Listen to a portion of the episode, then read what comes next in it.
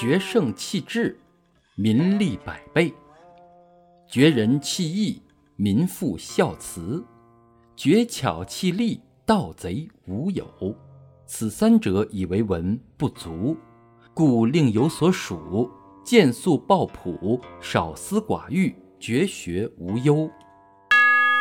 抛弃聪明智巧，人民可以得到百倍的好处；抛弃仁义，人民可以恢复孝慈的天性；抛弃巧诈和获利，盗贼也就没有了。圣智、仁义、巧利这三者全是巧事，作为治理社会病态的法则是不够的。所以要使人们的思想认识有所归属。保持纯洁朴实的本性，减少私欲杂念，抛弃圣治礼法的符文，才能免于忧患。